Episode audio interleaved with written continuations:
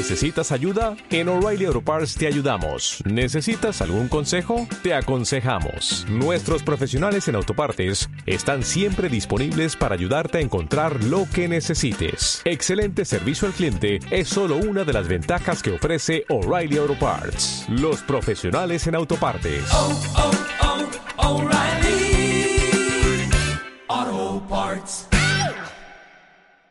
Muy buenas, ¿qué tal? Soy Raúl, un murciano encabronado, y he pensado hablar públicamente y claramente de lo que es, sin duda, un problema global, globalista, y para que la gente entienda qué somos las personas, qué es la cultura europea y qué somos en particular los españoles frente a este gigante que ha venido a juntarnos a todos y que seamos parte de una masa sin sabor, sin gusto, sin peculiaridades, sin cultura que seamos absorbidos por un monstruo muy grande que nos va a pisotear y que esto no pase a ser nada más que un recuerdo. Así que la gente como yo hemos decidido dar un paso al frente y decir que no.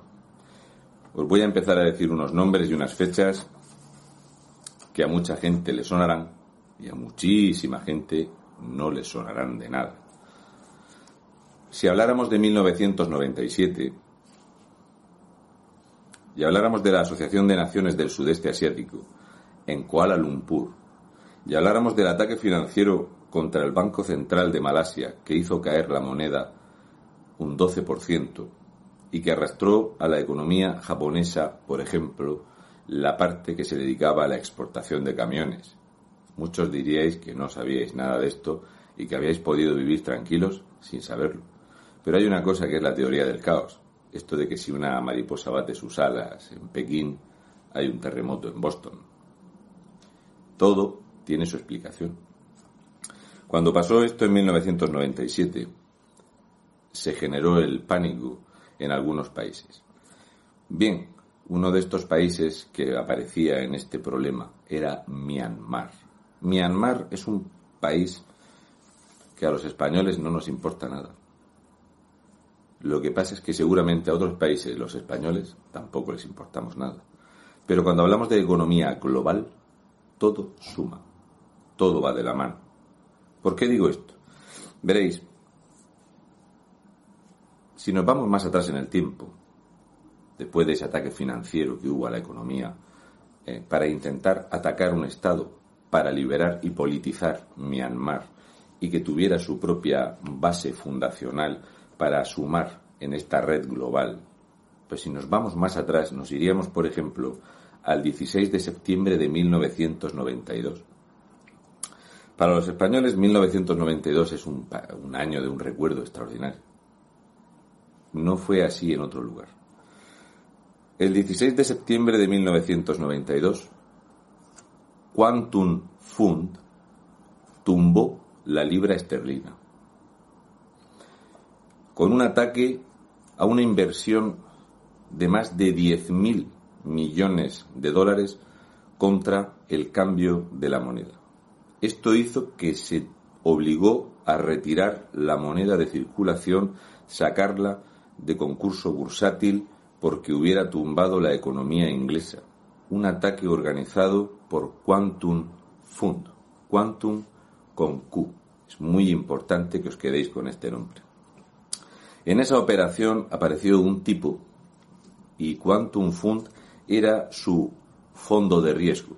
Varias personalidades mundiales participaron para reunir esos 10.000 millones, de los cuales salieron ganando 17.000 millones. El Reino Unido perdió 3.700 millones de libras. Y esto es a lo que juega el globalismo. Esto se hizo después en la Asociación de Naciones del Sudeste Asiático se hizo en Malasia y no tuvo ya repercusión. Pero un señor, uno solo, ganó mil millones de dólares. La Quantum Fund ganó tres mil millones de dólares y repartió el resto entre sus amiguitos, con los cuales ya tenía montado un negocio mundial. Bien, este negocio empezó en 1979 y de 1979 a 2011 invirtió 8.000 millones de dólares. medrando en países y medrando en compañías. Una red absoluta. La descripción que hicieron de él aquel 16 de septiembre de 1992 es que este tipo era mucho peor, mucho peor que un arma de destrucción masiva, porque destruía países a su antojo. De, de 1979 a 2011, 8.000 millones de dólares. Tomó velocidad, así que a partir de 2011 a 2017 invirtió otros 6.000 millones de dólares en todas las fundaciones alrededor del mundo. Ya por aquel entonces tenía más de 17. Actualmente hay al menos 23. Una es muy famosa. De 2017 hasta principios de 2020, 4.000 millones de dólares más. En 2019 se sembró el pánico con la prima de riesgo en España, porque se temía que de nuevo Quantum Fund iba a atacar el bono español a 10 años. Esto a lo mejor no os lo dicen en la sexta, esto a lo mejor lo sabe muy poca gente, pero España estuvo preparada y atemorizada los inversores ante la llegada de este Quantum Fund para destrozar la prima de riesgo en España atacando el bono a 10 años. Ya muchos sabéis de quién estoy hablando.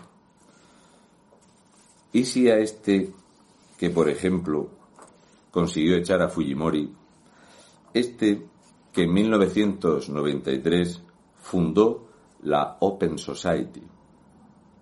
Ya os va sonando, ¿verdad? Bien. ¿Y si os menciono a Pierre Omidyar? ¿Os suena menos? Pierre Omidyar apoyó en todo momento al creador de la fundación Open Society, este tipo, que el nombre es mucho menos conocido, tiene participaciones en todo aquello que os podáis imaginar y participó activamente en las políticas nacionalistas en muchos lugares de Europa y participó activamente en el 15M en España, en vistas de ese ataque que se iba a hacer a los bonos en España a 10 años, pero la situación política cambió y decidieron que iban a afrontar esto de otro modo, con otra estrategia. Pierre Omidyar son favorables al intervencionismo y a atacar a los países para que no tengan independencia, para crear un organismo supraestatal que acabe con las fronteras de los estados. Sí, este tipo, entre otras cosas, tiene una parte de PayPal, por ejemplo, y es propietario de eBay, es gente que tiene algo de dinero y se dedica a jugar con la gente. Esta me la guardo. Así que, si hablamos de este individuo que ya sabéis quién es, podemos empezar a decir otros nombres. La Quantum Fund y la Kaupthing Singer and Friedlander en 2014 vendió en una operación inmobiliaria en España 2.935 pisos. Esta eh, operación económica apareció en los Panama Papers, los papeles de Panamá. Aquí se vincula directamente la Quantum Fund que participó en esta operación monstruosa inmobiliaria que se repitió tiempo después en ventas de edificios, de bloques de edificios en Madrid y en Barcelona para tener liquidez para invertir en lo que iba a ser el negocio más rentable del siglo XXI, que es en lo que estamos ahora mismo. Bien, aquí aparece una ONG. Esta ONG se llama CEDJ, Centro Europeo de Derecho y Justicia. Un tal Gregor Pupkin, Pupink. ¿eh? Este tipo es capaz de quitar y poner jueces del Tribunal Superior Europeo. Hasta 22 de 100. No solo eso, sino que además participa de presionar con lobbies y holding a los eurodiputados y a los políticos de todos los países que os podáis imaginar. El relato empezó en 1997 en Myanmar.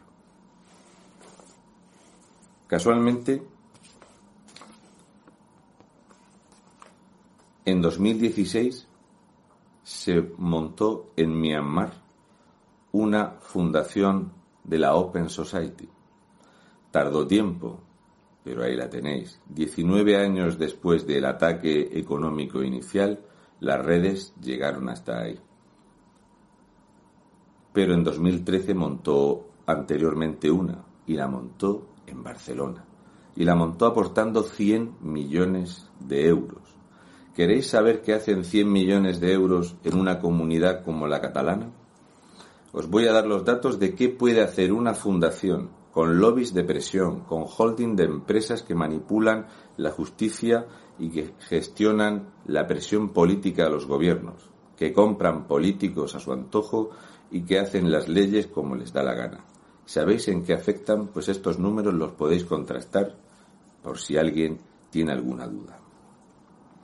Este, esta fundación que se llama Cibio, que por cierto, Cibio apoya a la Fundación Instituto 25 de Mayo para la Democracia, que es de Podemos, que al, que os he mencionado antes, a Pierre Omidyar le parece una formación política muy interesante en España.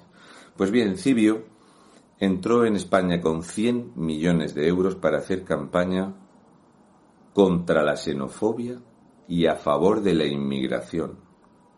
No solo eso, sino que empezó a colaborar con abogados y jueces para acabar con las inspecciones de policía, tanto en España como en Países Bajos, como en el Reino Unido, para acabar con lo que ellos llamaban control de población o detenciones por raza. Y os voy a dar los datos de lo que hace una fundación en una comunidad autónoma. 100 millones de euros y un plan, no te preocupes que te dejan bien claro quién manda. Año 2016, año 2014, 2018 y actual, para que os hagáis una idea. En 2014, en Cataluña había 382.512 inmigrantes con tarjeta sanitaria. 382.512 en 2014. Pensad que en 2013 es cuando aterrizó Cibio. En 2016 había 1.104.782 inmigrantes que tuvieran tarjeta sanitaria. En 2018, 1.194.947 y el último censo en Cataluña de inmigrantes con algún tipo de documentación reglada es de 1.253.913. En cinco años, 871.401 inmigrantes legalizados o regularizados, 14.523 al mes, 484 inmigrantes cada 24 horas. Si alguien piensa que esto no varía la situación política o no va a variar la percepción de Estado o la política en una población, es inabsorbible. Estamos hablando de que uno de cada cinco de los habitantes es inmigrante, no tiene ningún apego, es absolutamente volátil y cambiante, y la inmensa mayoría de ellos profesan otras culturas y otras religiones. Por lo tanto, con 100 millones de euros puedes, si cambias, si quieres, una comunidad de las más prósperas de Europa en una comunidad que tiene los siguientes datos. En el tercer trimestre de 2019 se cometieron en tres trimestres 366.459 delitos.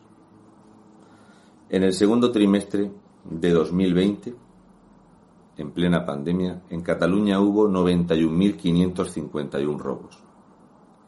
Mientras tanto, la alcaldesa pone piedras, mientras tanto, la sociedad se deshace. Si tú tienes una persona que tiene una intención, con dinero y tiempo va a cambiar la población y va a cambiar políticamente una región por y para siempre. Esto es Cibio y Cibio apoya al Instituto 25 de Mayo de Unides Pandemias. Aquí ya nos hemos puesto en situación. Creo que históricamente la gente entiende por dónde va. Así que os voy a dar los últimos datos al respecto de los holdings y también os voy a comentar cuántos y en cuántos comités participa la presión en Europa. Y después vamos al lío. Bien, holdings que reciben dinero para presionar estados políticos incluso la formación de legislación.